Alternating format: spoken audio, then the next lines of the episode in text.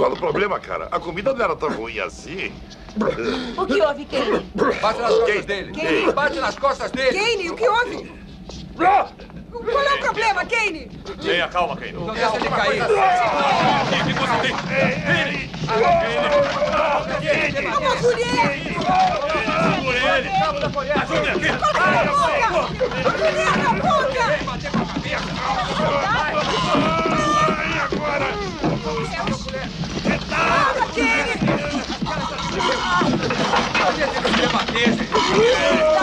a cabeça dele! Segura aí,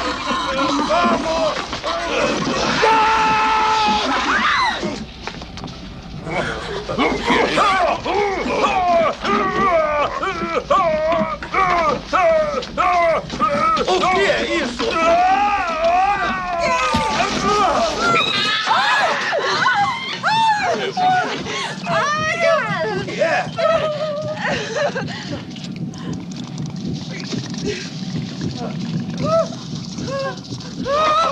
Não toque nisso! Não toque nisso! Não toque!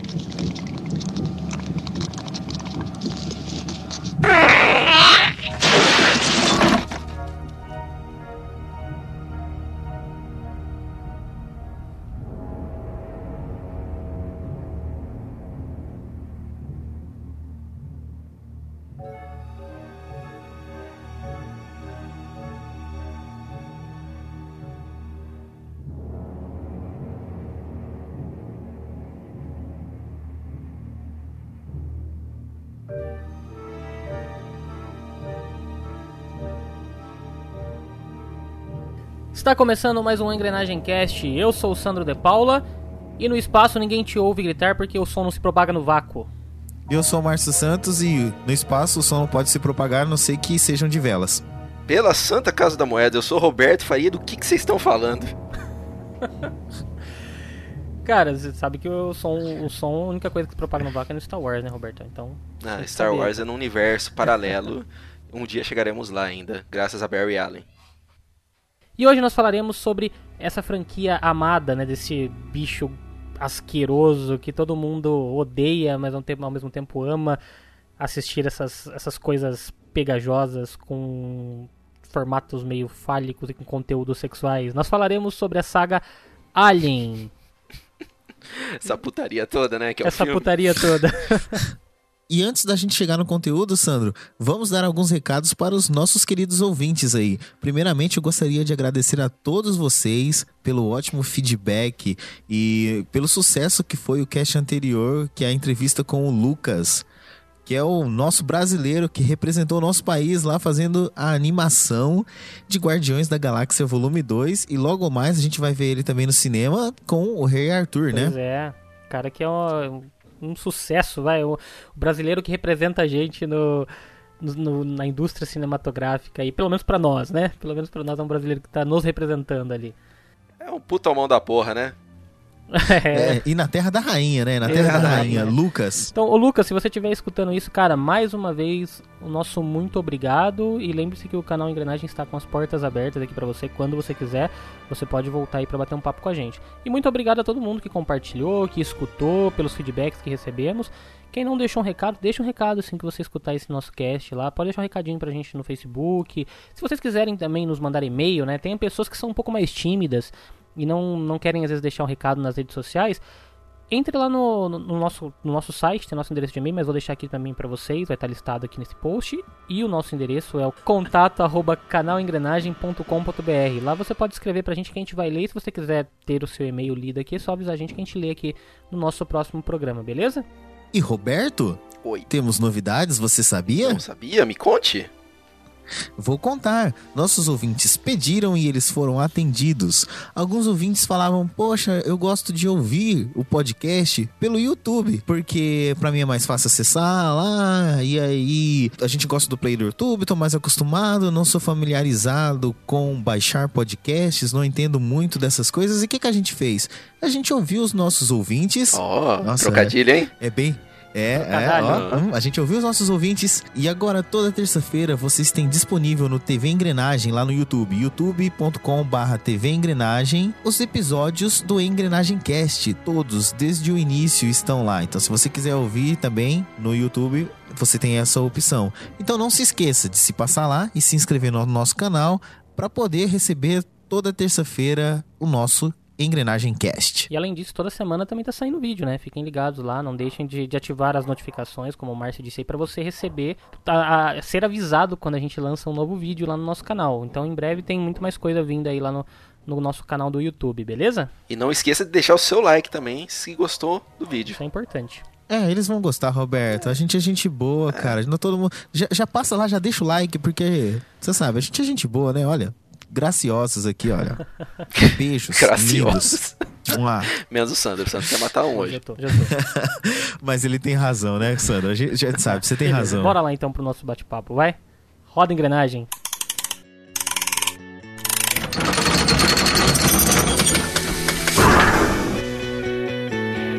Bem-vindos ao Engrenagem Cast, o seu podcast do canal Engrenagem.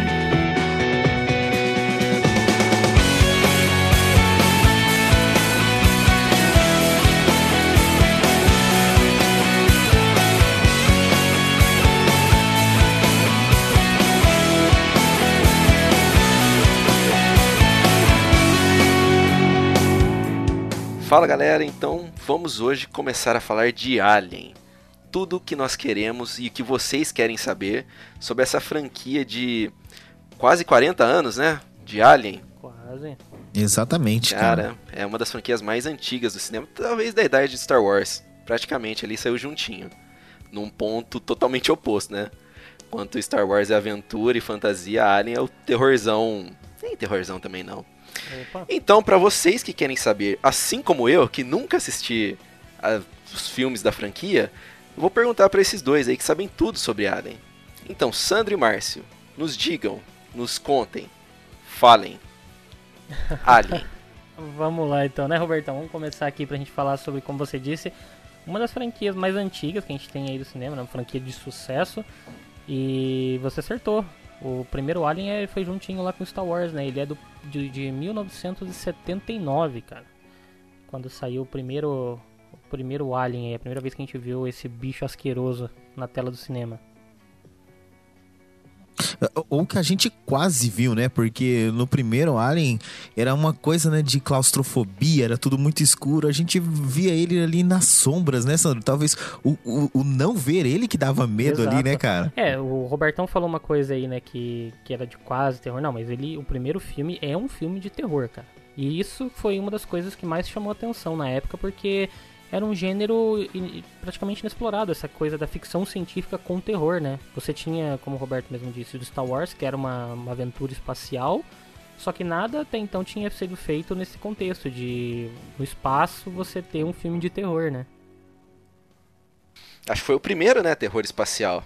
Acho que talvez Star Trek, um episódio ou outro, tenha um terror ali, né, um suspense, mas Alien, sem dúvida, foi o pioneiro É, ali. eu, não- eu não vou falar com certeza que foi o primeiro, porque eu não pesquisei sobre isso, mas sem dúvida nenhuma foi um dos que teve mais sucesso e por isso que a franquia tá viva até hoje, né? Ou pelo menos mais ou menos viva, né? A gente já vai, a gente Olha, já vai falar melhor, a gente vai falar melhor sobre isso.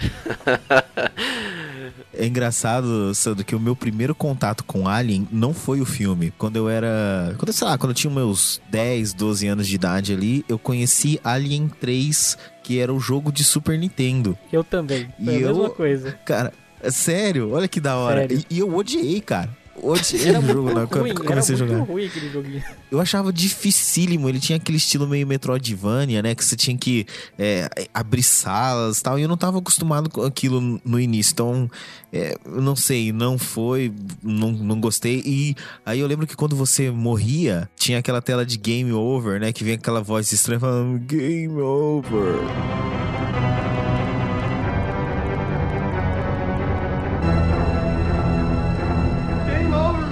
Tal.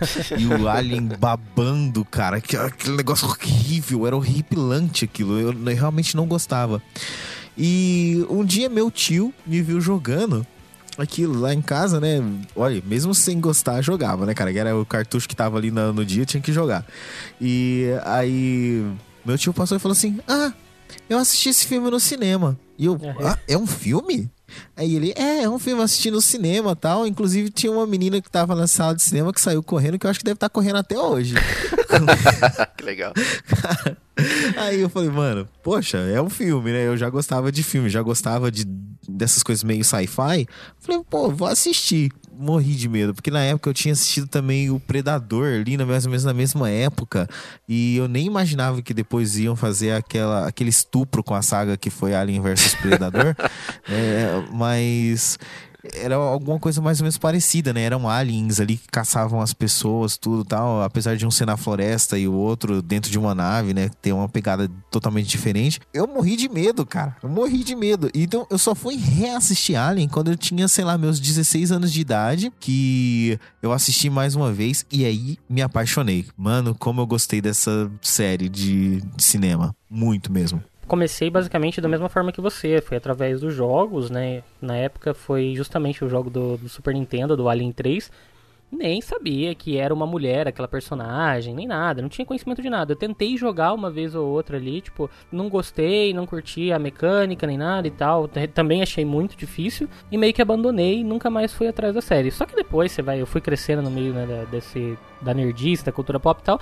E eu, eu passei a conhecer Alien, o, o Xenomorph em si, reconhecia. Depois eu fui impactado primeiro pelo, por incrível que pareça, olha só, né? Fui impactado primeiro pelo filme Aliens vs Predador, que eu nem lembro sequer muito bem, mas eu lembro que na época que saiu, eu falei, olha, né, o filme do Alien e tal, eu já conhecia o bicho, mas eu até então eu não tinha assistido o filme, não tinha assistido nenhum filme da, da saga parado e assistido mesmo, né, sentar e assistir. Então foi recentemente, cara. Foi quando lançaram Prometheus 2012, né? Prometheus de 2012. E aí que eu fui atrás, eu adquiri um box, né? Eu sou, como eu coleciono aí os Blu-rays, eu acabei eh, adquirindo um box de colecionador, o Alien Anthology, onde tinha, né, os quatro primeiros filmes da, da série. E, e aí eu fui assistir o primeiro Alien já em, em Blu-ray, né, com uma puta de uma qualidade ali. E, e o engraçado é que eu só tô falando isso do Blu-ray porque, na minha opinião, é um dos Blu-rays que eu tenho na minha coleção que eu mais gosto na questão de qualidade visual. Porque por se tratar de um filme muito antigo, como é, né, tipo, o primeiro de 79, os caras fizeram um trabalho de recuperação de imagem. Na verdade, recuperação não, né? Porque, pra quem sabe aí, né, na questão do cinema, se você filmar mesmo num rolo de, de filme ali antigo, ele já tinha uma puta qualidade de imagem, né? Uma puta qualidade na filmagem.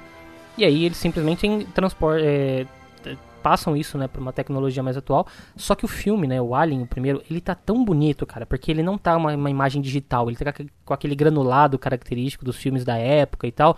Então foi um que me, me impressionou bastante na questão da qualidade do Blu-ray.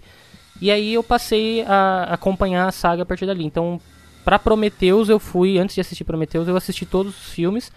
E cara, é demais, sabe? Eu, eu me apaixonei mesmo pela série, apesar de que, né, a gente sabe aí que os filmes, os dois últimos ali, Alien 3 e 4, nem sei se merecem muito ser, serem citados, mas Alien 1 e 2, sem dúvida, são obras-primas, assim, cara. Alien, o primeiro, eu sou mais fã, já vou deixar claro aqui que eu prefiro o primeiro filme, né?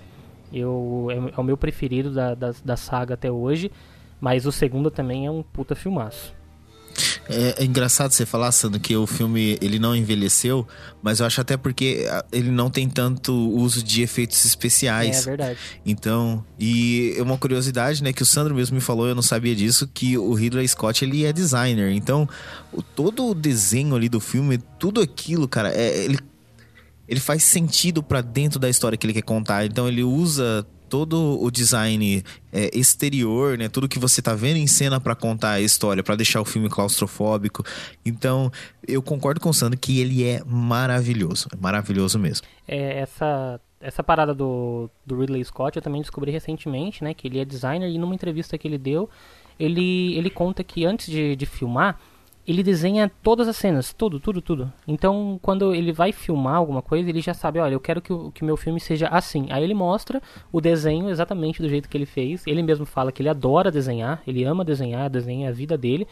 Então ele, ele desenha tudo, os takes, do jeito que ele quer, exatamente do, a forma que ele quer que a cena fique, e aí ele passa, transpõe isso pra, pra tela, né? O, o, o Alien em si, né, o Xenomorph lá, eu acho que não foi totalmente é, desenhado por ele, o design acho que não é dele, né? A gente pode falar até disso mais pra frente. O design é do H.R. Giger. Isso, é, então. Mas ele, ele colabora muito com as ideias dele, né, na hora de dos takes e tal, ele desenha tudo certinho e aí ele transpõe tudo pra tela. E agora, esse ponto do, do design do Alien é que é, um- é um ponto interessante, né, de se falar. Você falou aí, né, o H.R. Giger que fez, e o, o cara na hora de, de compor aquilo ali, ele se utilizou de várias peças, várias coisas, né, pra dar aquela... Sim, ele, ele tem uma. Ele, ele quer ter uma aparência ao mesmo tempo orgânica e robótica, né? Então, além disso, ele tem uma inspiração gigantesca em tudo que é sexual. Então a gente não tá falando de sensualidade, não tá falando do sexo, do ato sexual em si, mas tudo que envolve, né, o, o, Os o sexo desde, sexual, né? é, de- desde a concepção, é, de gravidez, esse tipo de coisa. Então, o Alien, a cabeça do Alien, cara, é um falo gigante, né? É um pênis gigante andando na tela, né, cara? E, inclusive, uma curiosidade. É, é- e é. É um pênis gigante per- perseguindo uma mulher, cara. E quando. Que horrível, mano. Eu sempre achei também o Facehugger, que é uma outra criatura, que é é a criatura que sufoca, né, o, a pessoa, e aí ele coloca o óvulo do alien lá dentro dela. Aquilo Ovo, ali, cara, Márcio. você viu o Face... Ah, O ovo, isso, obrigado, Roberto, desculpa. É que eu tô- já tô pensando tudo em... Eu já tô pensando tudo no- na reprodução Eu aqui, tô cara. vendo. Aquilo ali, pra mim, cara, é uma grande vagina, cara. Mas é, é, a inspiração é total É. nisso. O, isso que você tá falando, o próprio Dan O'Bannon, né, que é foi o roteirista do primeiro Alien, ele fala que a, a ideia dele era de, de passar essa, essa questão do, do estupro entre raças diferentes, né, entre animais diferentes ali, no caso, o ser humano e o, e o, e o bicho ali, né. Então no roteiro dele tá, tá implícito pra isso e aí ele deixou, né, os caras ali a cargo da- do design do, do Alien pensarem em como que eles poderiam fazer isso. Então o próprio Xenomorph, como você disse, tem aquela cabeça que, que lembra um, um pênis, principalmente aquela primeira cena onde ele sai, né, da, da barriga do... Ai, eu esqueci, eu esqueci o nome Do dele. peito né, do cara lá. hospedeiro. É, do peito do, do cara lá no, no primeiro filme. E, cara, é um pênis aquilo ali. É um pênis na tela. Então, tipo... é, é um ali.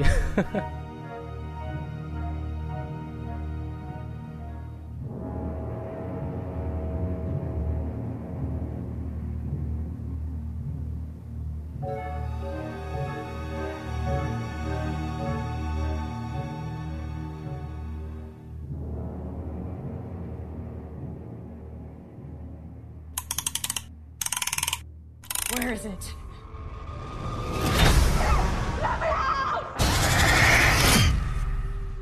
Bom, deixando o.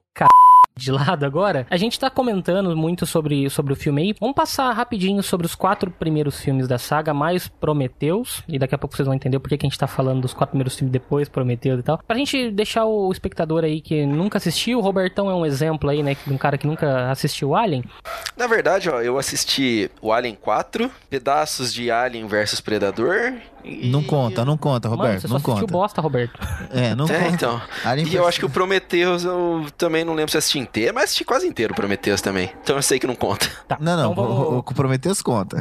Prometheus é, Prometheus conta. A gente- É, vamos vamos chegar lá. conta. Vamos, vamos definir então aqui que esse programa vai ter spoilers tanto dos filmes antigos quanto do filme mais novo que é o Alien Covenant. Se você já tá escutando a gente até aqui, saiba que você pode tomar spoilers pra quem não assistiu os filmes mais antigos, né? Mas cara, é filme com quase 40 anos, como a gente já disse lá. Então, né, o Robertão é um caso desse, não tá nem aí mais com spoilers. Mas se você não Não, quiser pode tomar falar. spoilers, fique à vontade por não continuar escutando. Mas se você não liga, continue escutando. E aí a segunda parte, sim, a gente vai dar spoilers pesados sobre o Alien Covenant e tal. Dito isso, vamos começar falando sobre o primeiro Alien de 1979, que é dirigido por Ridley Scott e escrito por Dan O'Bannon, que na minha opinião é o melhor filme. Márcio, você lembra mais ou menos aí da sinopse do primeiro Alien? Sim, sim, Sandro. Uma nave mineradora, eles estão voltando de uma missão e eles recebem um sinal vindo de uma lua. E existe um código né, entre as pessoas que estão navegando nesses planetas que se você receber um código é, de socorro, alguma coisa do tipo, e você se negar a ir verificar, você pode perder o seu bônus né, de trabalho. Então os caras falam: não, a gente não vai perder dinheiro, vamos ver o que, que tá acontecendo nesse planeta, por que, que mandaram esse sinal de socorro. Chegando lá, eles encontram uma criatura que é uma ameaça não só para eles que estão na nave, mas também para todo o universo. Pera aí, então, Mar, você quer dizer que o primeiro filme só acontece por causa da firma?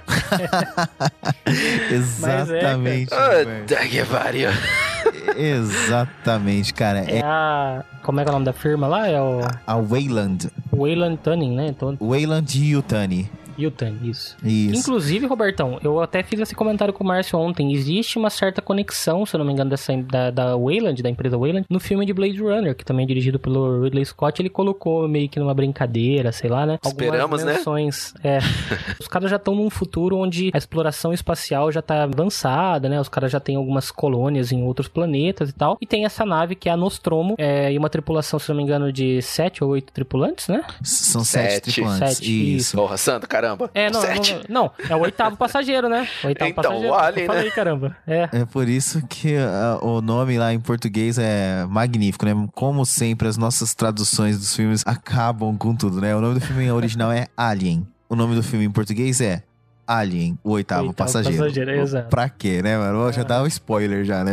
Aí tudo bem. Ah, vai. Não, É, não, é só, eu só acho ruim, só acho ruim. Ah, eu. Bom, vamos lá, vai. Complementando aí o que o Sandro fala, o filme ele se passa em 2124. Na- Em 79 era um futuro bem distante, já hoje nem tanto. Nesse filme, a gente tem a protagonista que é a a Ripley, né? Até mais ou menos quase metade do filme você não tem ela como uma protagonista forte e tudo mais. Porém, da metade pra frente você vê a Ripley assumindo o que hoje ela pode ser considerada, né? Um dos grandes símbolos, né? Da mulher forte no cinema. E nesse filme foi onde eles começaram a trazer isso, porque até então não tinha muitos filmes com personagens femininas fortes. E a Ripley foi, um, foi praticamente o primeiro caso, né? Porque a Ripley, porra, ela, é- ela é foda, né? Ela é fodona, badass no, no, no primeiro Alien, cara. Lutando até de, de calcinha de algodão no espaço ali. E ela consegue ser foda pra caramba. O lance do, de todo esse subtexto do, do estupro prova que a mulher ali no final do filme, né? Ela consegue é, superar isso. Ela consegue ser mais forte e acaba derrotando o Alien, né? no- Mas o, o pr- o primeiro filme, ele tem muita coisa interessante que o Ridley Scott trouxe pra aquela época. Agora falando na questão técnica, né? Porque o Márcio mesmo disse, ele não envelheceu até hoje, porque ele trouxe muito efeito prático e ele trabalha muito nessa questão das sombras. Então, é, não, não dá pra você perceber que o filme tem pouco orçamento comparado com os filmes de hoje, né? Então o Ridley Scott ele foi muito feliz ali e ele tem coisas que permeiam no cinema até hoje, como as próprias cenas de corredores que ele faz muito bem no primeiro filme. É aquela cena claustrofóbica, né? Aquela coisa que te dá aquela sensação de puta, velho, tô, tô apertado aqui, não tem espaço pra onde que eu vou. E é exatamente esse o clima do primeiro filme. O que ele consegue fazer muito bem é isso, te deixar tenso, porque você tem um bicho dentro de uma nave e, cara, como é que eu vou me livrar desse, desse bicho que tá andando pelos dutos de ar aqui? Eu não sei pra onde eu onde eu vou, não tem espaço. E isso ele faz magnificamente. É exatamente onde ele acerta na questão do terror. Porque é um filme de terror, né? Como eu disse lá atrás. Ele é um belo filme de terror. Muito bom. Pra mim, o melhor da, da série até hoje.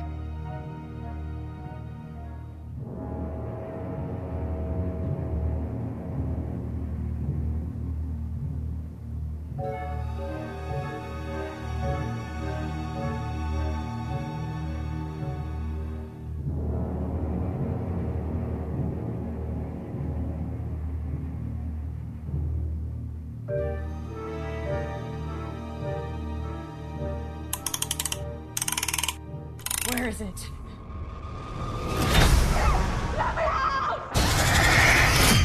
E ao fim de Alien, ela é a única pessoa que sobra na nave, né? Major spoiler aí, sorry. a Ripley consegue derrotar o Alien, mas ela fica vagando no espaço. Apenas 57 anos depois, ela é resgatada e a lua onde eles tinham descoberto esse ser já está sendo colonizada. Quando ela chega na Terra, ela a firma bota a culpa nela e fala: "Olha, você acabou destruindo a nossa nave e agora como você tem experiência com essas criaturas, você tem que voltar lá naquela lua para ajudar a gente a acabar com elas, né? Então, Isso é o plot de Aliens 2, que não é mais dirigido por Ridley Scott e sim por James Cameron. Eu não, eu tava falando pro Sandro que eu não consigo me decidir se eu gosto mais do primeiro ou do segundo, porque o primeiro Alien é um sci-fizão de primeira, sério, cara. Tudo, tudo que vem depois aí, gente, que o pessoal vê e gosta, sei lá, acha um filme bacana de é, claustrofóbico no espaço, com um misto de terror, pode ter certeza que bebeu de Alien. Alien é, graças a é, Alien. é, é um clássico. É, e isso é um clássico. O clássico é quando você cria a escola e as pessoas vão lá e copiam, né? Mas o Alien 2, por James Cameron, é um filme que adiciona muito à mitologia da série. Porque é a partir do Alien 2 que a gente tem a rainha, que é uma coisa que não tinha ali no primeiro. E ele transforma esse filme de terror num filme de ação sensacional, cara. Muito bem feito, exato. Muito. E você vê que o James Cameron é um cara que eu, eu acho que ele vai se aprimorando no decorrer dos anos, né? Ele vai fazendo os filmes e ele vai pegando o que ele aprendeu no filme anterior e ele se aplica no próximo, né? Então você vê algumas coisas que ele usou lá em Avatar, que é tudo design que ele usou em Alien. E olha só quanto tempo se passou, porque o Alien do James Cameron, ele é de 1986. Praticamente aí sete anos depois do primeiro Alien. Agora a galera vai nessa lua pra tentar destruir essa ameaça que são os aliens. E não é mais um, nesse caso. São muitos, cara. Muitos, né? Muitos. É, ele, o que acontece, como você disse, né? Tinha uma colônia lá. Eles até então não tinham descoberto, né, o bicho. E aí a galera lá na, na Terra fala pra Ripley: Não, você tá ficando louca, não tem nada lá. Os caras não tinham nada e tal. Ninguém encontrou nada desses bichos. Só que de repente perdem comunicação lá com a, com a colônia. E aí eles falam: Não, tem que ir lá investigar. Então eles mandam os Marines lá junto com a, com a Ripley, né? A Ripley tem que ir lá pra ajudar eles. E chegando lá, eles, eles descobrem que a colônia inteira foi dizimada e aí os aliens se reproduziram através deles, né? E aí a gente tem todo o conceito da rainha que aparece. E aí tem um outro subtexto que a gente andou comentando até ontem no final da sessão do, do Alien Covenant, que é os subplots que tem nos filmes, né, da série Alien. E ele traz não só essa questão do, do estupro, do sexo ali, da reprodução em si, mas ele também traz questões de família, como por exemplo o conceito de mãe. Tá muito presente dentro da, de toda a franquia. Lá no primeiro filme você tinha a mãe que é a inteligência artificial que comanda a nave, né? Então é a Mother lá que a, que a Ripley conversa e tal, que descobre até uma depois um é uma como é que como é que é o nome quando tem uma diretriz, né, do software É uma lá que a diretriz mãe secreta. Era a Isso. Ordem 66. The time has come. Execute Order 66.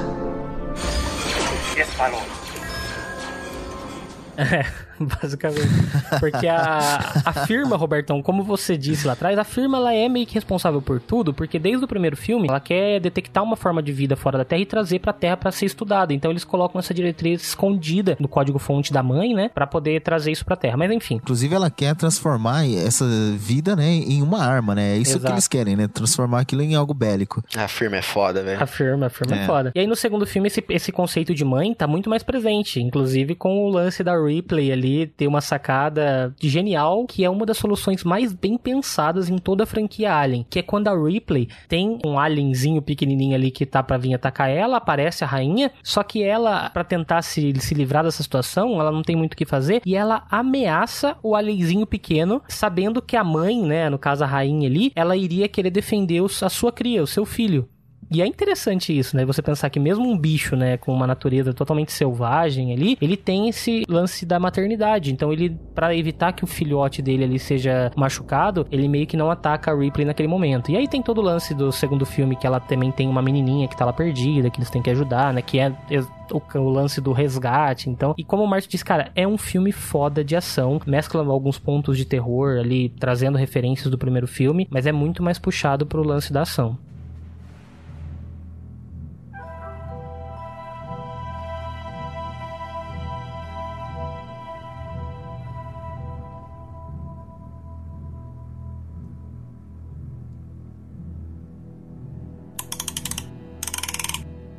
Where is it?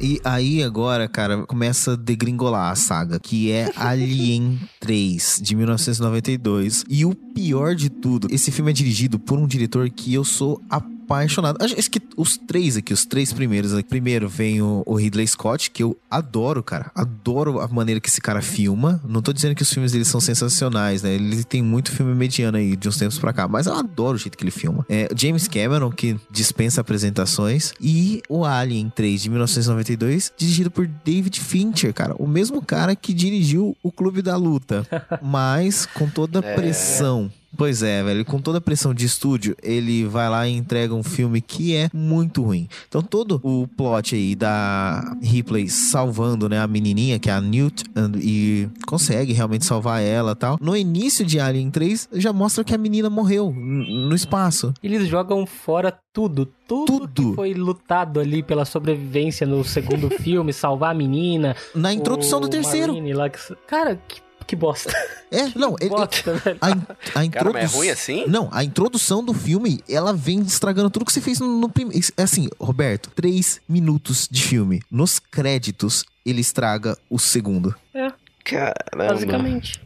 É, é, e aí ela cai em um mundo que é uma prisão. Aí vem esse todo esse subtexto, né? É a mulher que caiu dentro da prisão masculina. É. Aí começa, Sandra, é, uma coisa que a gente até tava discutindo ontem, começa já em Alien 3, né? A, a história de fé, né? Também do. Sim, sim. Apesar de não ter sido dirigido pelo Ridley Scott, mas ali tem os caras tudo baseado em religião e não, não, não pode ter contato com a mulher e que não sei o que e tal. Cara, resumindo, o filme é ruim, velho. Sério, no, eh, pra mim, esse filme não acrescenta em nada. Ele só mostra, inclusive, lá no final do filme, a, a morte da Ripley e pronto, cara. Então tudo que ela lutou ali, ela acaba morrendo. Então, Ele- serve pra acabar com a personagem, acabar com muita coisa da mitologia. E acho que a única coisa, vai, mais interessante que você tem nesse filme é o lance do Alien, o Dog Alien, né? Porque o Alien, que é a ameaça desse filme, ele é concebido através de um cachorro. Então, o pobre dog lá que já morre no começo do filme pra poder dar origem ao Alien. Então, ele é um Dog Alien, né? Porque o xenomorfo, ele é um hóspede que se adequa ao seu hospedeiro, né? Então, ele, dependendo da onde ele tá, do meio em que ele é concebido ali, ele vai pegar características daquele ser. E aí, nesse caso do terceiro filme, é o Dog Alien. E deixa eu perguntar pra vocês aí. É, vocês falam muito desse negócio da mãe, da concepção. A Ripley, ela é a única personagem feminina dos filmes. Feminina fala assim, relevante. Com certeza deve ter outras mulheres ali, coadjuvantes e tal. Mas no universo de Alien, a única mulher realmente importante seria a Ripley? na verdade, assim, a, você tem no segundo filme, que é o Aliens, você tem a menininha, que é a Newt, mas ela não é uma Hum. figura de mulher, ela é uma figura de uma criança. Imponente. Mas É, na, mas na é saga figura de- inteira você vai ter outras, outras mulheres ali que vão aparecendo, né? No próprio Aliens, Aliens 4, que a gente vai, vai falar já, né? A linha Ressurreição, a bomba também, mas você tem uma personagem da Winona Ryder lá, que, né? É uma mulher, É, não é uma mulher. E aí depois, no, nos filmes mais recentes, no caso Prometheus e Alien Covenant, eles já tentaram trazer, emulando justamente o espírito da Ripley, né? Pra esses filmes mais atuais. Então, vão ter outras mulheres re- relevantes aí na saga inteira, mas até então no Alien 3 a Ripley era a única mulher que importava na saga.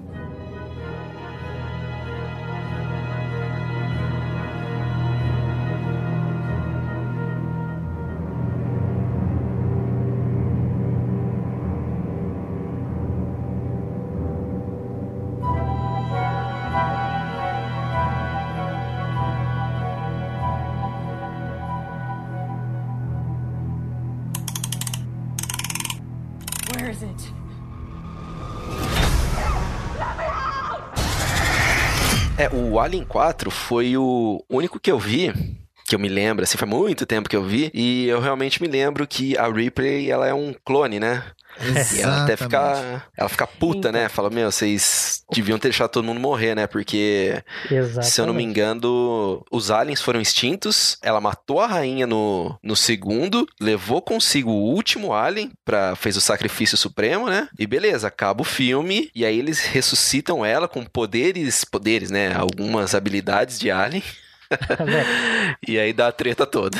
É isso que já. Mano, aí nesse ponto você fala assim, cara, depois de você ter um filme dirigido por Ridley Scott, que foi um puta sucesso, o segundo filme com James Cameron fazendo também uma baita de uma obra-prima de ação ali. O terceiro filme já começaram com as cagadas do David Fincher. Tá, tem uma coisinha ou outra que, tipo, não é um filme que não dá para assistir, sabe? Você assiste, porque é Alien e tal. Você tava querendo saber mais alguma coisa de Alien, né? Então, é, porra, você fala, tá, ainda é um filme ruim, mas aceitável.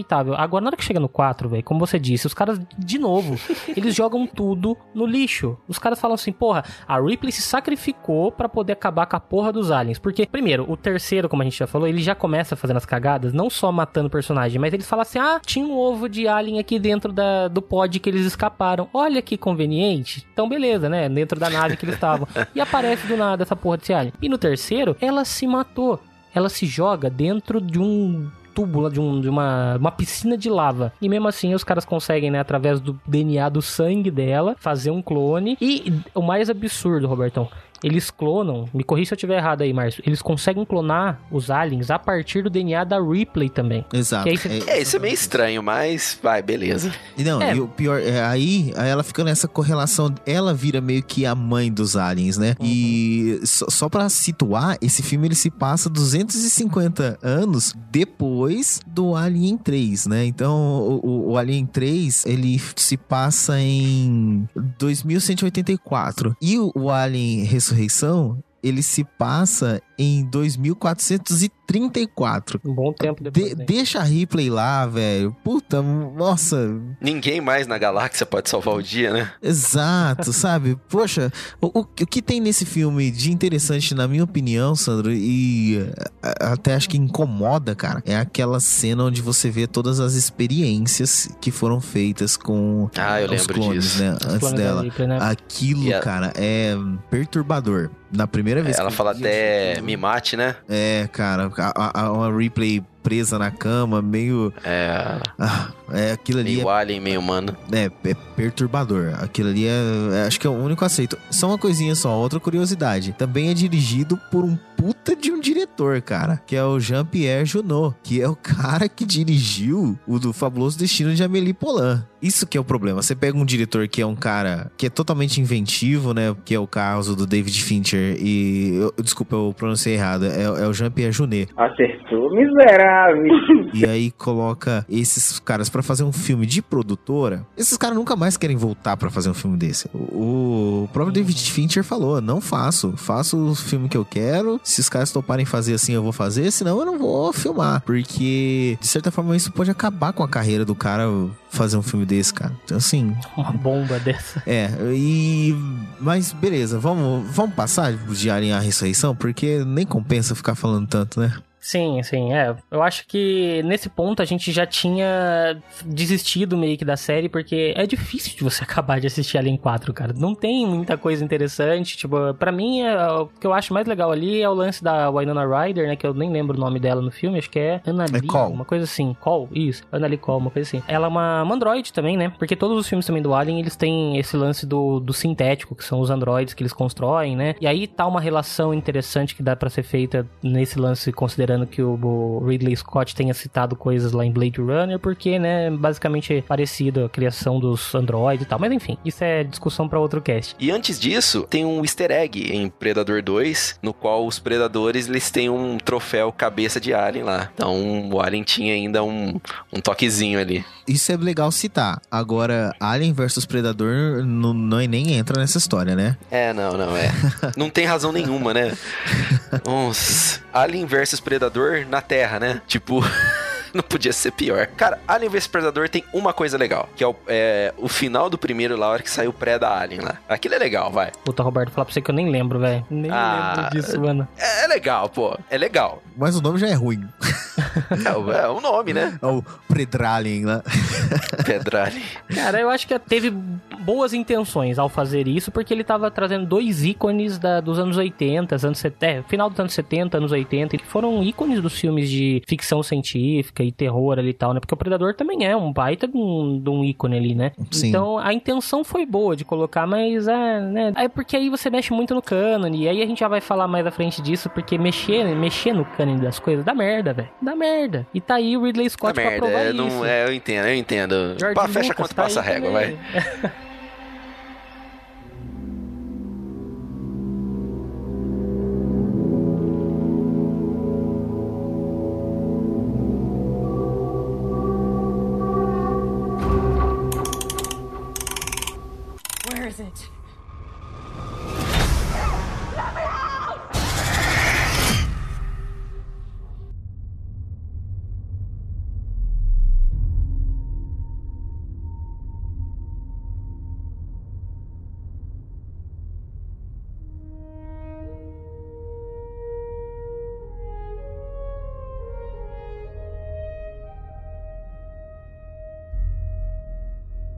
Mas aí, Sandro, o que, que acontece? 15 anos depois, o Ridley Scott fala: Eu vou retornar à franquia. Só que eu vou fazer uma coisa diferente. Eu vou fazer não uma continuação, eu vou fazer como se fosse um Begins, né? Um prelúdio. Frequência, frequência. E isso mais separado. Ele é uma história que não é a história da Ripley, né? Que seria a história principal. Seria praticamente aí um Rogue One de.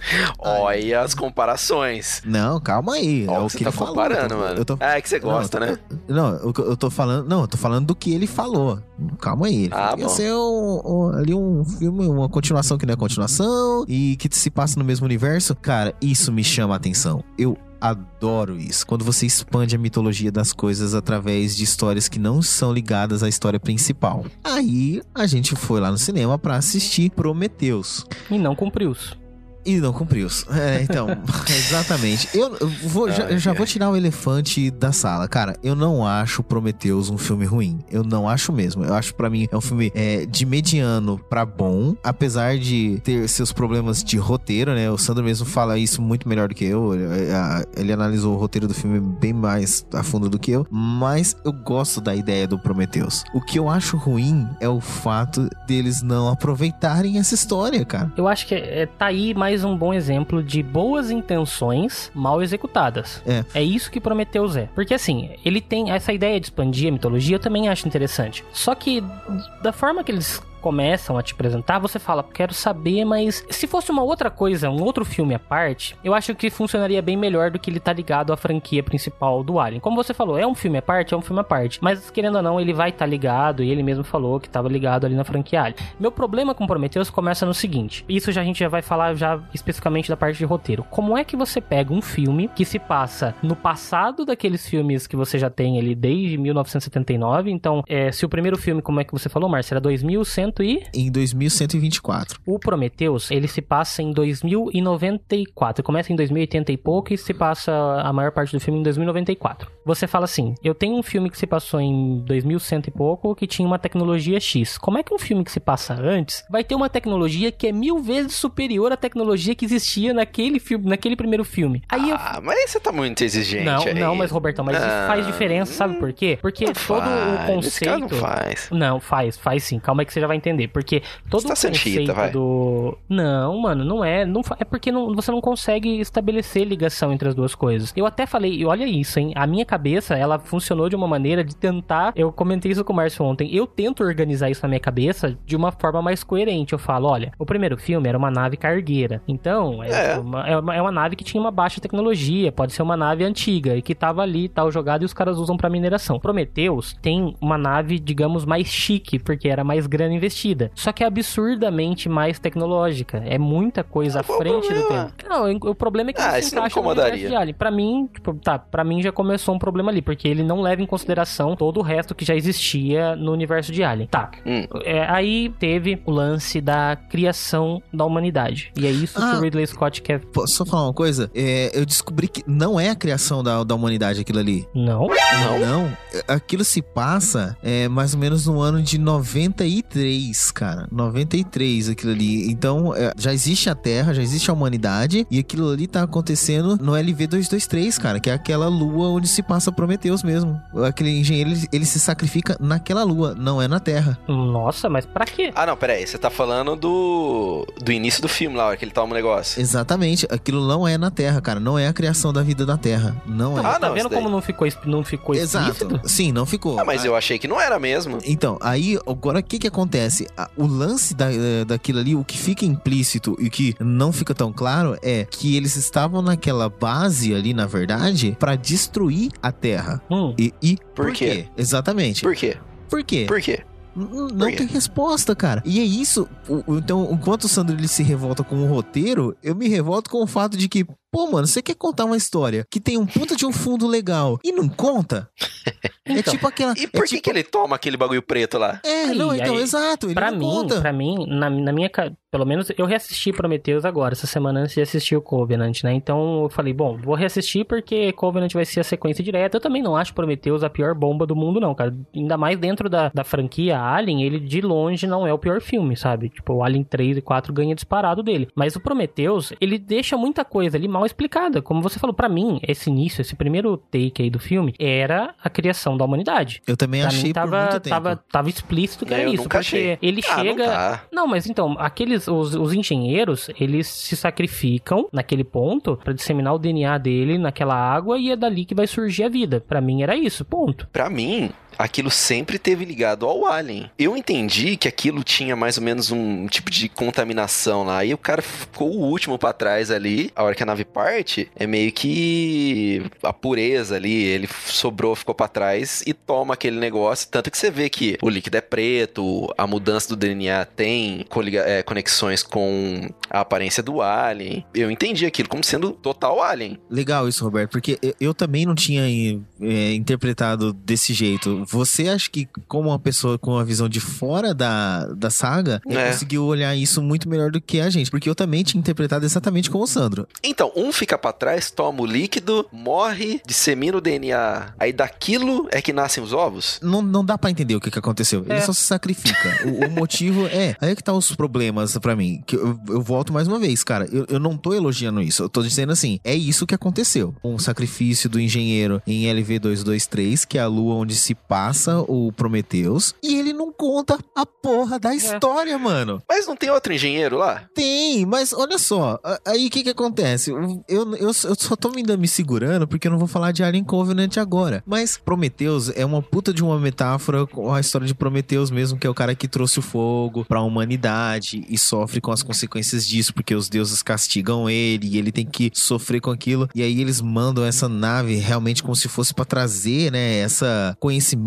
da humanidade, né, a grande Uhum. pergunta né, de de onde viemos, quem nos criou e tal. E a história de Prometheus até que te dá um direcionamento. E mais uma vez, cara, eu só vou dar uma a pequena adiantadinha aqui. O filme seguinte faz a mesma coisa que Alien 3 fez com Alien 2. Ele Eles joga fora tudo aquilo acabam que, com foi isso, construída. cara. Joga Porque assim, fora. o Prometheus, Porque você fala, Não, Prometheus, mano. ele vai numa linha, numa linha narrativa Mac. de querer contar justamente isso. Os dois cientistas des- descobrem na Terra sinais de uma civilização que possa ter criado o- a vida humana. Beleza. Então vamos partir em busca do nosso criador. Beleza, eles vão lá e tentam e localizam e tal e chega nessa lua. Chegando lá, eles encontram a mesma nave que foi encontrada lá no Alien 1. Até então eles não, não tinham descoberto que era a mesma nave, mas né, depois a gente vai entender que é.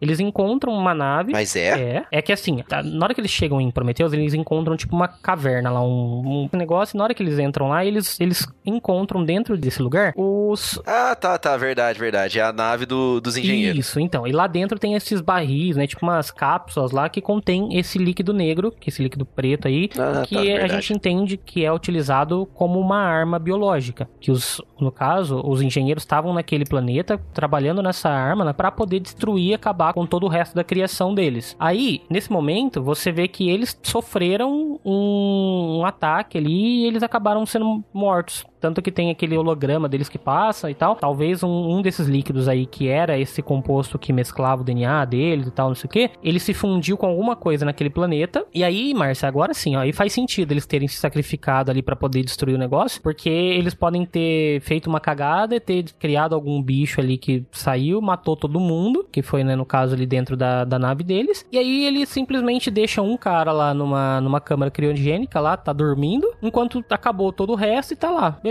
ficou aquela parada lá enterrada e aí chegam os humanos ali e descobrem essa arma deles. E aí, é claro, tem o David, que é o filho da puta, né? Que é o android, que vai lá e ele acaba fazendo os experimentos dele. Então ele pega o líquido, coloca, injeta no, na bebida de um dos astronautas. O astronauta dá, dá luz a mais um bicho. E aí tem o desenrolar do restante da história aí do Prometheus, né? Resumindo, o filme não faz o menor sentido. Não, o Prometheus por si só ele faz. O Prometheus por si só ele faz. Ele faz, Roberto. Dentro da história dele ali, ele faz, cara. É, ele só precisava de uma continuação que realmente Aproveitasse. desse continuidade É. à história que ele começou a contar. E Então, não assim, tivemos isso, Márcio? Não, então pera aí que a gente vai chegar lá. A gente vai chegar lá. Eu só queria só dizer uma coisa aqui antes da gente passar pra frente. O que, que esse filme traz de bom? A Charlize Theron como uma, uma executiva, né, da Wayland. Essa mulher, como ela transparece ser uma mulher executiva mesmo, né? De respeito, assim. Ela entra, você fala, Imponente, né? caramba, velho. Eu... Porém, ela tem um final estilo pica-pau. Lembra do pica-pau que quando você corta uma árvore, a árvore vai caindo pro lado, ao invés do cara dar um passo pro lado, né? Ela, a pessoa continua em linha reta e a árvore cai em cima, né? Ai, É bem cara, isso. é- isso é foda. A Elizabeth Ai. Shaw, a cena onde sai o trilobite lá do, do estômago dela, cara, quando Ah, ela faz tipo sim. uma cirurgia, uma cesárea. Aquilo é foda. Aquilo ali, velho. Parabéns, cara. Ridley Scott, parabéns, porque aquele negócio, cara, é sensacional, mano. Puta. Roberto, você lembra disso? Lembro. É sinistro também. É foda, e cara. vem, cara, o negócio pregando a barriga dela, cara, grampeando, mano. Plá, plá, plá, plá. Cara, que E o bicho crescendo ali. Mano, foda. como aquele bagulho é da hora. Mas tá aí, ó. Uma coisa e que. a última coisa, o Michael faz benga, mano. Faz- o Fazbenga é. apelido o cara, velho. Mano, esse cara interpretando um androide, como ele é bom, Sim. mano. Ele é o melhor androide que eu acho que tem em, em todos os filmes Alien. Ele tem um quê mais de ser humano, né? E você vê um pouco disso até no, no próprio Covenant, eles explicando o porquê disso. Mas ao mesmo tempo ele não perde aquela característica de androide, aquela característica fria, meio que sem sentimentos, assim. Mas aí para por aí. Então, eu- agora eu vou falar os pontos que eu acho positivo de, de Prometheus. Esse lance que eu, eu mesmo já critiquei a parte da tecnologia lá, que não faz muito sentido no- na saga Alien, mas beleza. Só que em contrapartida a esse lance da tecnologia, o visual high-tech que esse filme tem e todo o visual de design da nave, a parte dos engenheiros, cara, que tem a- é, na hora que eles sentam lá naquele deck de comando deles e tal, é uma coisa sensacional. O design do filme é incrível incrível. Filme de 2012, então a tecnologia já avançou em 5 anos, mas se você pega esse filme hoje, ele é perfeito visualmente. Ele é muito bonito, cara. Eu amo a- a- o design da, da nave Prometeu, sério. E aí depois eu comecei a reparar nos outros designs das naves de Alien e tal, e todos são muito fodas, né? Mas a de Prometheus pra mim é a minha preferida. Eu amei o design de Prometheus.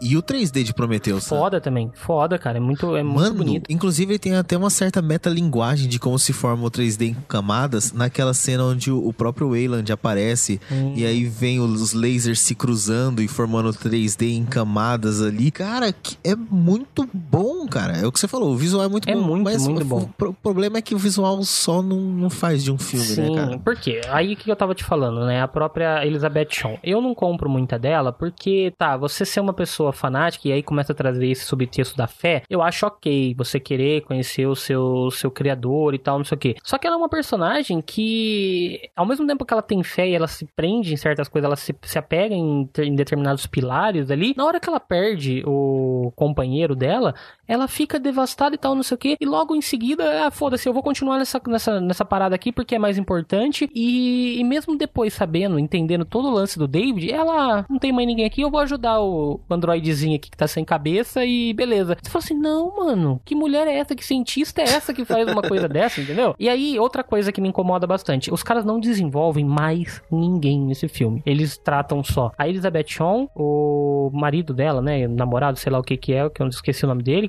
Você vê como não, também não vai muito bem, mas ele tem um certo desenvolvimento. A Charlize Theron e eles desenvolvem o David muito bem, que no caso é um dos pontos altos do filme. O resto da tripulação, ninguém é explorado. E tem caras ali no meio, velho, que são puta atores. O próprio Idris Elba, que tá ali dentro. E, e aí os caras cagam pro, pra eles, só que no final é eles quem fazem o sacrifício maior. Você fala assim, mano, mas essa tripulação nem sequer tinha, assim, tinha um envolvimento. Porque primeiro que eles passam não sei quantos anos dormindo durante a viagem. A parte que eles estão em terra lá, né, no, no caso, lá na Lua, LV-23, é 24 lá, não sei, é 24, né? 224, a do Prometheus, não é? Ou é, É 223? Então, quando eles estão lá, tipo, os caras da nave, puta, ninguém tá nem aí, os caras nem, nem, nem se falam muito bem, só que no final, eles três ali na, na cabine de comando, não, a gente vai se sacrificar. Você fala, mano, vocês que vão se sacrificar, ninguém fez nada por mim, eu vou embora, vou vazar desse planeta, sabe? Tipo, mano, não, não faz sentido, não faz sentido isso daí, entendeu? Sim, É- são os furos de roteiro, né? Sim. Mas assim, é, pra gente nem se adiantar tanto, porque a gente ainda nem falou de Alien Covenant, vamos só falar pra galera, então, onde esse filme deixa pra iniciar o Alien Covenant?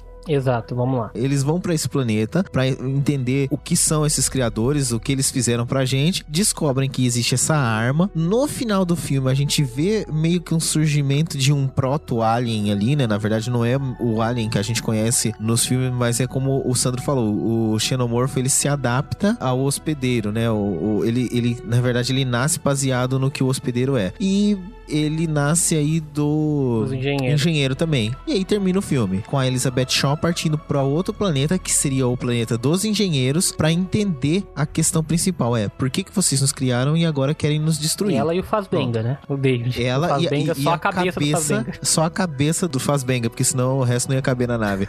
Puta, E roda a engrenagem.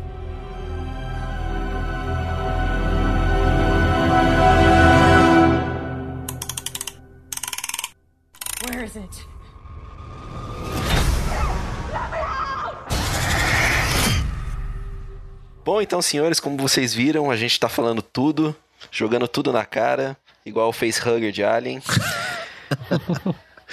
Estamos jogando com força ainda, né? É, Nossa, que exatamente. piadinha horrível. Mas vamos lá, os dois aí que assistiram o filme e estão se segurando aí pra não dar opiniões. Então, aí no conceito de Alien, façam um chestbuster e falem. A gente tem que estabelecer uma ordem aqui, porque senão a gente Fala. vai, vai fazer uma bagunça aqui. Então vamos fazer o seguinte: a gente fala o que, que a gente achou de ponto positivo, a gente fala o que a gente achou de ponto negativo, e aí a gente dá uma nota pra Alien Covenant. Beleza. It's the first ever large scale colonization mission. And everyone back on Earth is really grateful for your hard work and your courage. We're making history here. This is wheat. What are the odds of finding human vegetation this far from Earth? Who planted it?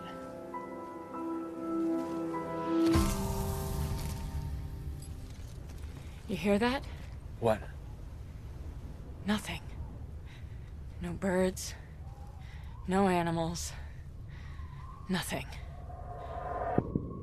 Antes disso, faz a sinopse. Quem quer fazer a sinopse? Isso. Você, querido, vai lá, traga nossa sinopse de Alien, Alien Sinopseia. Covenant. Covenant. Emulando o primeiro filme, temos uma nave agora colonizadora, levando aí 2 mil colonos, ou seja, pessoas que vão colonizar um novo, um novo planeta, que é a nave Covenant. E aí, olha só, nunca vi isso na saga Alien, que legal! Um chamado de um planeta desconhecido. Oh, ninguém nunca viu. Então vamos, mais uma vez, atender um chamado de um planeta desconhecido. Depois de um acidente lá que acontece, eles acabam recebendo esse sinal e vamos até esse planeta. Chegando nesse planeta, nós descobrimos que existem mais coisas nesse planeta além de um planeta habitável, digamos assim. E lá Não des- brinca. É, se desenvolve todo um plot ali que a gente já vai abordar mais pra frente, onde descobrimos ser o planeta natal dos engenheiros. E eu acho que já tá bom, porque aí eu já tô me adiantando no, em todo o resto do filme. Os engenheiros do Havaí estão lá, então. É, Ô, Roberto, não fala isso, velho. Não, ô, eu gosto de engenheiros do Havaí. Olha as opiniões. Eu gosto, mas olha lá. Vai. Mas é assim. Primeiro, pontos positivos nesse filme. E eu já adianto que não são muitos, cara. Nossa. É, não, não são muitos. Posso falar um já de É, cara de novo? Visual de novo é impecável. Ridley Scott e visual, cara, foda. Qualquer coisa que ele fizer, o visual vai ser foda. O que eu achei demais é o início do filme, os 30 primeiros minutos ali, é fenomenal, cara. É um sci-fi, sci-fizão mesmo. Uhum. Sabe? Primeiro uh, inicia com a criação do David. Sim. E já é muito bacana fazendo uma analogia aí com as obras de Wagner, né? E aí toca a entrada dos deuses em Valhalla no piano. Pô, o cara conversando ali com o criador dele. E aí ele questiona pro criador dele, fala: Peraí, você me criou e você vai morrer e eu tenho vida eterna se eu me cuidar bem aí, sou um androide. E eu vou te servir? Isso foi legal, Legal. foi da hora. Aí você fala, pô, que massa, vamos ver o que, que vai acontecer. Aí mostra a nave Covenant é, viajando no espaço e você vê, o, mais uma vez, o Michael Fassbender, eu não, não consigo nem falar o nome dele, mas, cara, Michael Fassbender, interpretando um outro androide que não é o David, é, que é o Walter. o Walter. Walter. É o Walter. Eu já tô colocando, não é- nem é o Walter, não, é o Walter. Walter Mercado. Walter Mercado. e cuidando da nave, cara. Mano, que da hora, Sandro, que é, né? Eu até tava comentando com o Sandro a solução que eles têm pra recarregar as baterias, que saem as velas como se fossem umas velas de navio e elas se abrem no espaço pra captar a energia de uma estrela próxima e teoricamente ela voltaria pra dentro da nave de novo, né, Pra não sofrer danos e tal. Eu achei essa solução, cara, de recarregar as baterias com isso muito da hora. Eu fiquei pagando muito pau pra aquilo. A NASA tem que fazer assim. NASA, por favor, você que é da NASA, que tá escutando aí, ó, você que, que tá tentando aprender português e escuta o nosso podcast e você é da NASA, faça uma nave assim, por favor, meu. Por favor. Eu não, mano. Não, vai- só depois vai- que eles vai dar fizerem a merda. Enterprise. Vai dar merda Mano. colocar uma nave dessa lá. vai Mano, ter alien. que da hora, velho. Isso é muito legal, cara. Tá, mas Muito e aí? legal. Vai lá. Ah, out- outra coisa legal. O primeiro xenomorfo que aparece nesse filme. Nasce um xenomorfo lá, tal, a partir de um cara. Ele parece muito com o Demogorgon. É, Nossa. verdade. É que, é que é assim, né? Então, o que o Márcio falou, é, é- tem esse conceito do totalmente sci-fi ali nesse início e tal, até o momento em que eles recebem de novo, e aí isso é igualzinho o primeiro Alien, então isso é, é interessante, eles estão fazendo uma homenagem ao primeiro filme da saga e tal, então você consegue falar, oh, que legal, cara, um sentimento de nostalgia, né? Uma coisa bacana e tal, beleza. E aí eles já, já recebem esse, esse chamado e descem no planeta. Aí começa pra mim um ponto negativo já nesse exato momento. Porque, mano, quem em sã consciência num futuro próximo ou muito distante vai explorar um planeta que você nunca conheceu, você não tem informação nenhuma daquela porra daquele planeta, a não ser alguns dados ali que eles captaram da atmosfera e tal, não sei o que. E aí você desce com o seu grupo de exploração sem roupa de proteção nenhuma. Ah, Mas a atmosfera é respirável. Mas foda-se, você, você não sabe Pelo que tem menos lá, Roberto. em Prometheus como, eles cara. sabiam. Em Prometeu, exatamente, Prometheus foi mais fiel a isso. Eu fiquei pensando nisso, falei, cara, os caras estão mandando um pessoal que é pra colonizar, pra terraformar o lugar, meu. Você tem só nego inteligente, só nego foda. Aí os caras descem ali, mas num desleixo, cara. Mas no desleixo mesmo, cara. Eu fiquei pensando, mano, os caras acham um negocinho, mete o dedão lá em cima.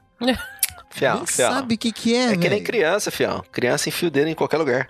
Mas, é, cara, é, não, é, meu, é, o desleixo, Não, cara. isso não, isso não, não dá pra aceitar, Roberto, porque assim, mano, você vai descer num planeta que, por mais que você tenha leituras da atmosfera dele e tal, não sei o que, os caras descem numa boa. Como se fosse, tipo assim, ah, fui aqui, fui de Campinas pra Sumaré, cheguei em Sumaré, tô de boa, entendeu?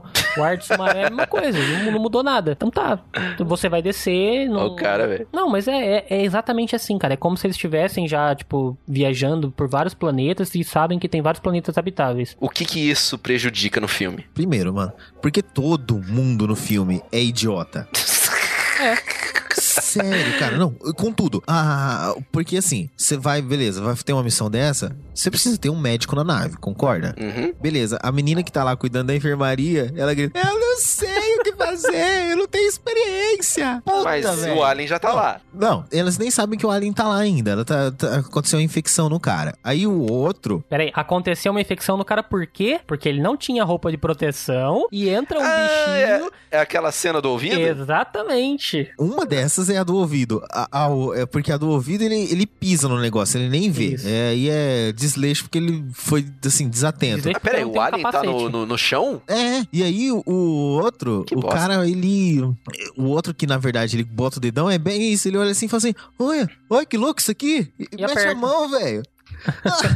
É que assim, Puta, Robertão, o que que, o Ah, que, peraí, que eles nascem daquele líquido preto Não, novamente. na verdade, então, aí, aí que tá, aí que a gente vai se adiantar um pouquinho mais aí já no, no plot do filme. Por quê? Os caras trazem um- uma coisa de volta lá de Prometheus, que a gente falou, eles cagam em muita coisa, eles pegam o final de Prometheus e falam assim, ah, beleza, tá aqui, eles foram atender o chamado de quem? Da Elizabeth Shaw até então, porque ela tá ca- cantando uma musiquinha. E aí eles vão atrás do sinal dela, então é a nave da- do, do, do filme lá do Prometheus que acabou, então eles encontram a nave da Elizabeth lá, que era uma nave dos engenheiros e tal, nesse planeta. E na hora que eles chegam lá, eles acabam sofrendo esse, esse ataque. Esse primeiro ataque é por conta disso. Eles pisam né, nesse negócio, entra um bagulhozinho no ouvido deles, e aí dali é um, o, o que gera o alien, no, o primeiro alien, que é o que o Márcio falou, que tem um design interessante, que ele é branquinho, né, e tal, não sei o que, que é quando a gente vê o primeiro alien surgindo, que é uma cena foda. Essa cena é legal. O cara tá dentro da enfermaria e o bicho sai pelas costas dele agora, não é pelo peito. Isso foi foda, eu achei interessante. Mas ele é parecido? é parecido, é parecido, É, mas não é, cor branca semelhanças, menor. digamos assim, tem semelhanças. Tem o, o, o rabo ali, tem os bagulho que é bem parecido. Ah, mas não é o Alien clássico ainda. Não, não é o Alien Tá. clássico. E além disso aí, dessa coisa aí, você tem um o surgimento do Obi-Wan Kenobi no meio do pessoal. Ah, então.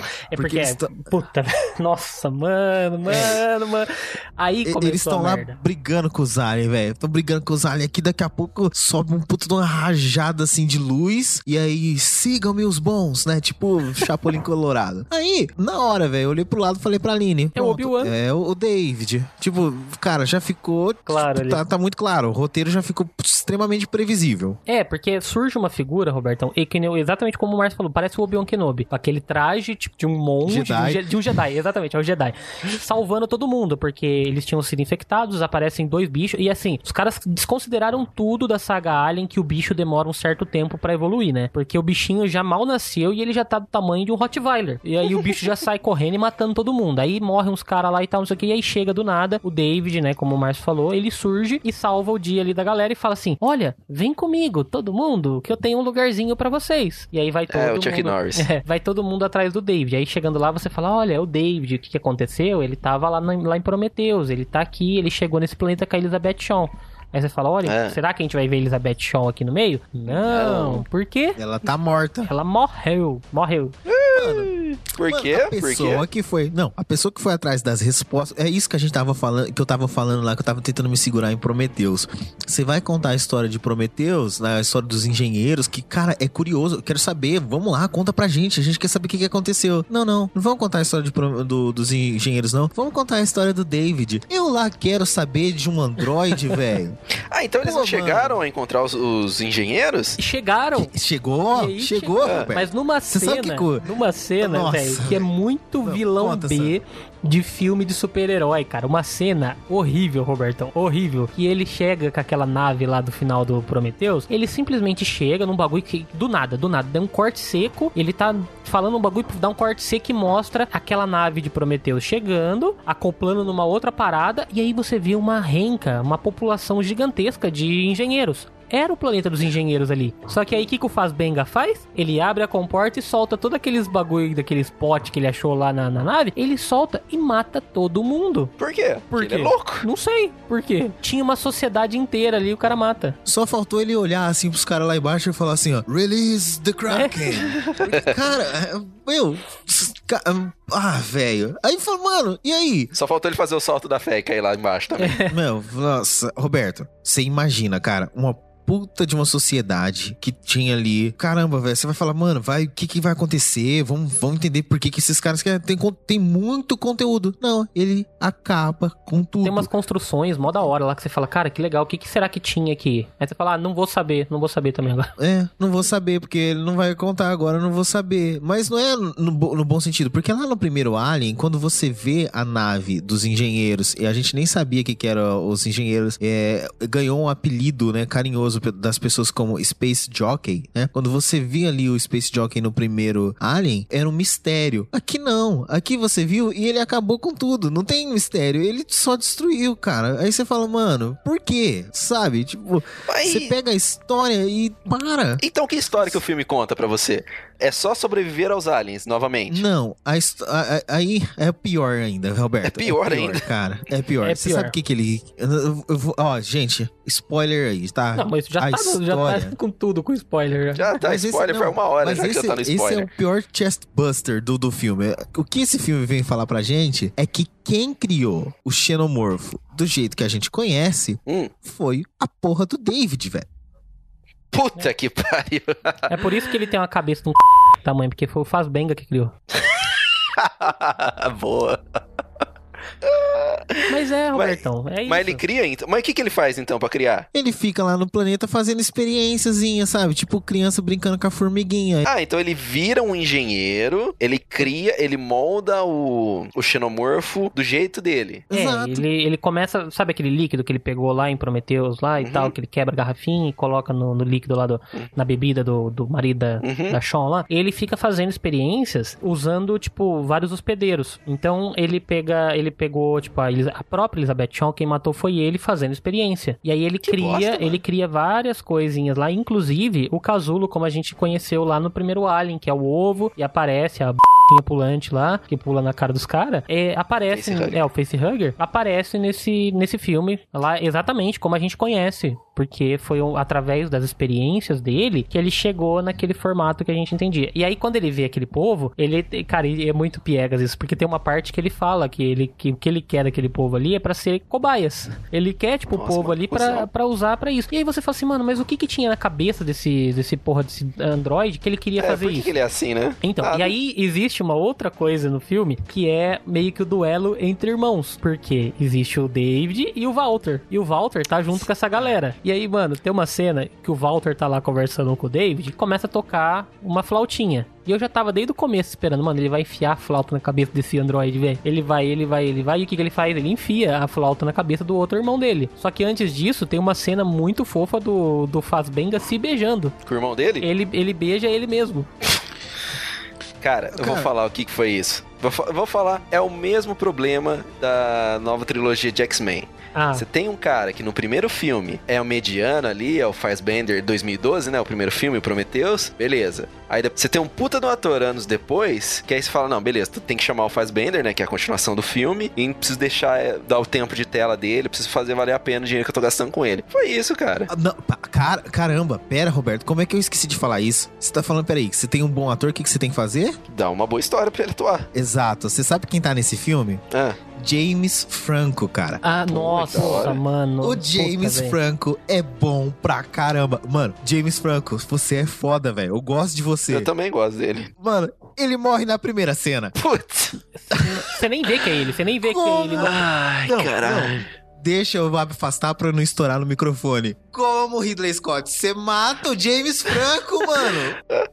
No- na primeira cena, velho. E, e sabe que, e outra coisa, sabe o que, que é o pior? O pior é que a história do David e o Walter lá é ruim. Porque a interpretação do cara é muito boa. Ele continua um puta de um ator, ele continua fazendo um puta de um androide legal, mas com uma puta de uma história que não aproveita, velho. Ele mescla Como- coisa de filosofia assim, com amor, porque ele fala que ele que tipo, desde o primeiro lá do, do Prometheus, e até mesmo se você pegar lá do, do primeiro do primeiro filme, eles meio que tem uma diretriz de trazer alguma coisa pra Terra. Então, na cabeça do, do David, ele tinha que criar, ele tinha que fazer uma criação. E o Walter fala pra ele depois que ele é aperfeiçoado, então ele não tem algumas coisas que tem ali. Só que aí ele fala assim: ah, não, mas você lembra que você, você salvou a menininha lá atrás? Que é a, a outra que é a, a Ripley Daniels, genérica né? desse filme. Daniels, isso, que é a Ripley genérica também. E aí, o que eles fazem? Eles falam assim: não, você tem um certo amor, porque você protegeu ela, você perdeu a sua mãozinha lá eh, tentando salvar ela do Alien. Beleza. E aí ele fala: não, porque você ama como eu amava Elizabeth Shaw lá e tal, não sei o que. Você fala assim, mano, você amava? Você amava como, filha da puta? Você matou a mulher fazendo experiência com ela aqui e você e não cola, não casa, entendeu? E aí tem o lance de filosofia, que ele fala que não, eu fui criado, mas eu nunca pude criar, e então ele quer ser um criador, e é por isso que ele tá fazendo essa- essas experiências. E então, ah, não só ali dentro desse local onde ele ficou, que depois de matar todo mundo ele fica fazendo, o negócio meio que se disseminou pelo resto do, do planeta, que é onde surgiu o pozinho que entrou na orelha lá do cara, como você falou também lá, né? Que você lembrou dessa cena do trailer. Em termos de furo de roteiro, esse não tem tantos furos, o, o roteiro, tá? O roteiro é melhor do que o de Prometheus. Mas a história de Prometheus é melhor. Então, assim, se você for comparar os dois, cara, Prometheus tá, tipo,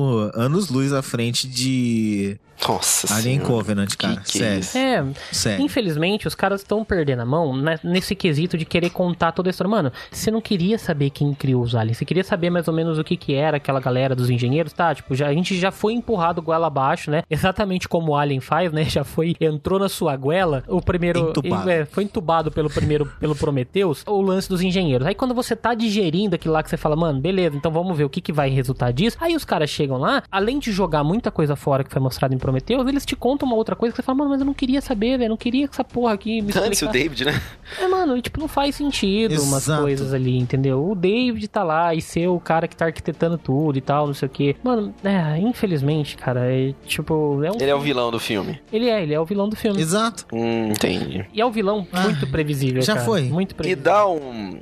E dá um, um gancho pro terceiro ali, que nem acaba o Prometheus, numa Dá, fuga de nave. Dá. Dá porque assim, aí vamos lá. Pior que dá. O, o terceiro ato do filme. O primeiro ato é eles na nave, lá e tal, não sei o que, se dirigindo, recebendo a, o chamado. Beleza. O segundo ato do filme é todo desenvolvido nesse, nesse planeta, onde eles chegaram e descobrindo a parada do David. O terceiro ato é eles lutando contra o David, que tem. Que primeiro tem uma cena lá que foi esse que o Márcio comentou, do xenomorfo, que isso foi uma coisa interessante, foi legal de se ver. Ele tentando meio que um contato com o xenomorfo que parecia muito com o Demogorgon, era igualzinho um Demogorgon escarrado ali na tela. E ele então querendo proteger essa criação dele. E o terceiro ato é esse duelo entre eles ali e tal com o David. E aí você tem, depois de uma luta que, puta, velho, você fala assim, é, os dois aqui, como é que eles aprenderam a lutar do nada? Que foi a luta entre o, o David e o Walter, né? Porque os caras viraram mestre Kung Fu. E eles têm uma luta lá e tal, não sei o que, e aí corta do nada, só mostrando o David pegando uma faquinha e você fala assim, mano, quem que vai sobreviver? Você não sabe se vai ser o David ou o Walter. Enfim. E aí eles conseguem escapar, claro, perseguidos por um alien. O alien tá indo atrás deles e aí já é o xenomorfo como a gente conhece, já é aquele, aquele bicho que parece mesmo um robô e tal. E aí essa sequência final da luta da Daniels contra o alien é muito legal. Eu curti, porque é uma sequência de Sim, ação sim. nota 10, assim, tipo, o Ridley Scott fez um bagulho bem legal ali, é uma cena tensa, então na ação ele consegue se sair bem. Só que aí a, a parte seguinte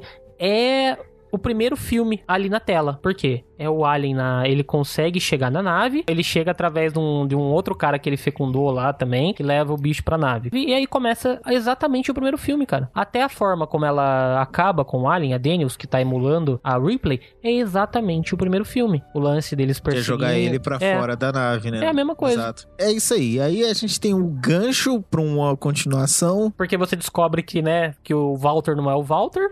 Não? e que o, É. não, que o Walter que tá ali, na verdade, é o David, e o David agora vai fecundar outros planetas, né? ele bota todo mundo Nossa. pra naná. De novo, Fazbender? É. Exato. Nossa senhora. Numa cena ali que ele, ele vai arrancando, ele vomita os ovos do alien, ele tira assim da goela, aí ele vai lá e mostra ele com, com o ovinho lá, o óvulo do alien fecundado lá, o fake, facehuggerzinho pequenininho, e ele coloca lá. A nave agora é toda no controle dele, porque tá todo mundo em sono criogênico. Ele se revela no finalzinho, nas últimas sequências ele que a, a Daniels tá olhando pra cara dele, e aí ela vê na hora que ele vai respondendo isso aqui, ela fala: "Ah, Não é o Walter, é o David. E aí pronto. Não, só faltou aquele tipo. Não, Cara, é sério, é sério, sério. Ah, beleza, já falamos mais. Vamos pras notas então, Sandro? Falamos pra Vamos, caramba, né? que tá indigesto o filme, hein? Tá, Não, para o vamos, ímpar, vamos pras notas, vai. É, vai. Eu começo, eu, vou- eu, eu vou aqui, vai. Seguinte, saí ontem do cinema, né? Saímos lá da sessão, pensei, falei, caramba, cara, até, tipo, como filme de ação é legal, visual bacana pra caramba. Tava pensando em dar uma nota, mas aí você digere o filme e pensa, cara, não dá pra dar mais do que duas engrenagens pra esse filme. Sério, assim. E ainda é duas engrenagens bem dadas, tá? Porque eu acho que ele empatou com a cura ali, viu, cara? Nossa. Nossa, mano. É, então, ainda bem que eu não fui, então. É assim, eu acho que o filme, o filme é cheio, lotado de problemas. O filme, ele, ele- como o Robertão falou aí, né, comparando com a trilogia dos X-Men e tal, eu vou mais a fundo, cara. Eu falo que tá acontecendo a mesma coisa que o George Lucas fez quando ele foi remexer nos Star Wars, sabe? Você querer expandir um universo que já foi bem consolidado e já tem filmes clássicos, nunca dá muito certo, entendeu? Se ele tivesse, se ele tivesse feito é, as histórias que ele fez hoje com Prometheus e Covenant depois do Alien, eu acho que era até um pouco mais aceitável, até mesmo na questão de cronologia, de, de tempo e tal, eu acho que era um pouquinho mais aceitável na minha opinião, mas mesmo assim ele tinha que fazer um negócio mais interessante, fazer uma coisa que, tipo, não, não pecasse tanto em alguns aspectos como a gente falou, entendeu? O Prometheus ele já tava numa, numa decaída ali em, algum- em alguns pontos do roteiro. O Covenant vem pra pra acentuar mais isso, sabe? Tipo, não consegue, não consegue renovar, não consegue trazer nada de novo Não pra consegue, franquia. Moisés. Não consegue, Moisés. Não dá. O Ridley Scott tá ele a gente até comentou isso aí, o Márcio, não dá mais pra ele querer mexer nessas coisas. E graças a Deus não é ele quem vai fazer Blade Runner. Porque senão, mano, Ah, os senão- caras, é né? sério. Graças a Deus é que é o Villeneuve, cara, que vai fazer. Porque você precisa às vezes de um outro olhar assim. Exato, mas sabe por quê, Roberto? Não que ele seja um diretor ruim. Ao contrário, cara, esse cara lançou um filme há poucos tempos atrás que é meu queridinho, que é o Perdido em Marte. Opa, é nóis esse, hein? Ele é sensacional. O problema é que quando eh, as pessoas, eu acho que assim, é tipo pai que não vê o defeito do filho, sabe? Tipo, a, a criança cresce, o cara faz um monte de coisa que é uma merda, mas não, é meu filho, é bonzinho e tal. Não é.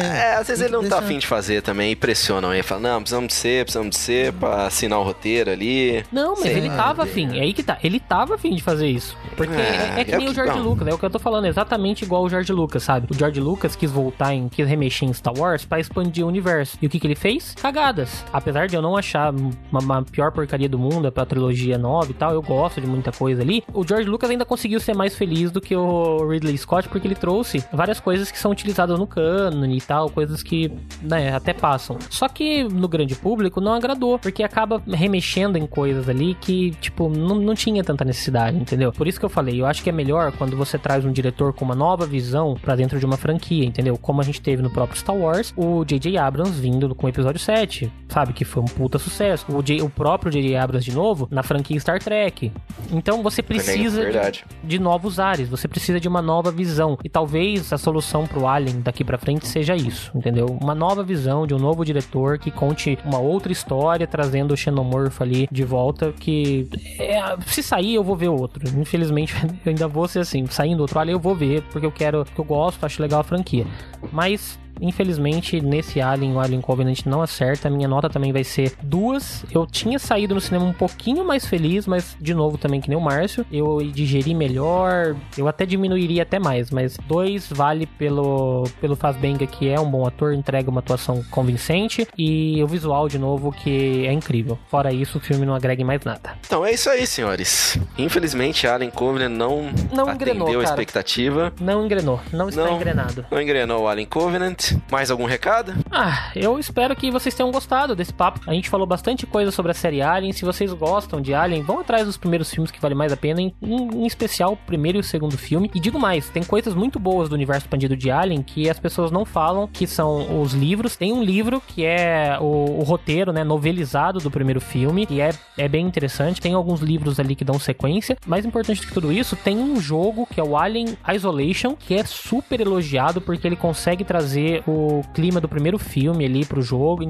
É canon, tá? A história que é com a filha da Ripley. Eu acho que é mais interessante se eles tivessem feito essa história do que ter trazido histórias lá anteriores ao primeiro Alien. Seria mais legal. Oh, peraí, peraí, peraí, peraí. É a filha da Ripley? É. Mas como que ela não morreu entre o Alien 2 e o Alien 3? Ela ficou presa e ela não morreu no Alien 3? Ela deixou uma filha, acho que antes de sair da, da Terra lá. No primeiro. Eles, o, ah. o jogo o jogo do Alien Isolation, ele se passa entre o primeiro e o segundo, que é quando ela tá perdida no espaço, né? Hum, na, é, lá dormindo, e aí a Amanda Ripley, ela vai atrás da, da mãe dela. Da mãe dela. Yeah. Bom, legal. Só isso já é legal. Tem coisas muito boas no universo Alien. Não é só essas porcarias que a gente falou do Alien 3, 4 e o Covenant. Tem coisas bem interessantes aí. Certo? Mais uma That's vez, it. muito obrigado. Esperamos vocês aí na próxima semana. Não se esqueçam de, de compartilhar esse cast. Se você gostar desse cast, compartilha ele nas redes sociais. Segue a gente lá no Facebook, no Instagram, no Twitter. Manda recado pra gente que a gente gosta de receber o feedback de vocês, beleza? Esperamos todos vocês aí na próxima semana. Um abraço. Falou, galera. Até a próxima com Baywatch. Ah, brincadeira. Opa, quem sabe? Falou, galera. Um abraço e cuidado com o que pode vir do escuro. pode, ser um, pode ser um membro fálico ali, ó. Não, ah, pode ser o Darth Vader assim do sabre. Nunca, nunca transem no chuveiro de uma nave. Nossa senhora. Pois é, cara. Se for pensar nisso nos filmes de terror, nunca transe. Nunca né? transe, verdade. É.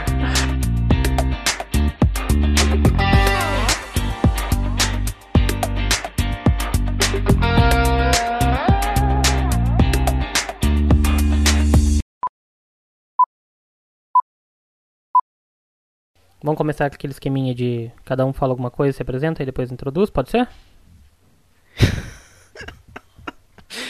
Mano, essa tua frase.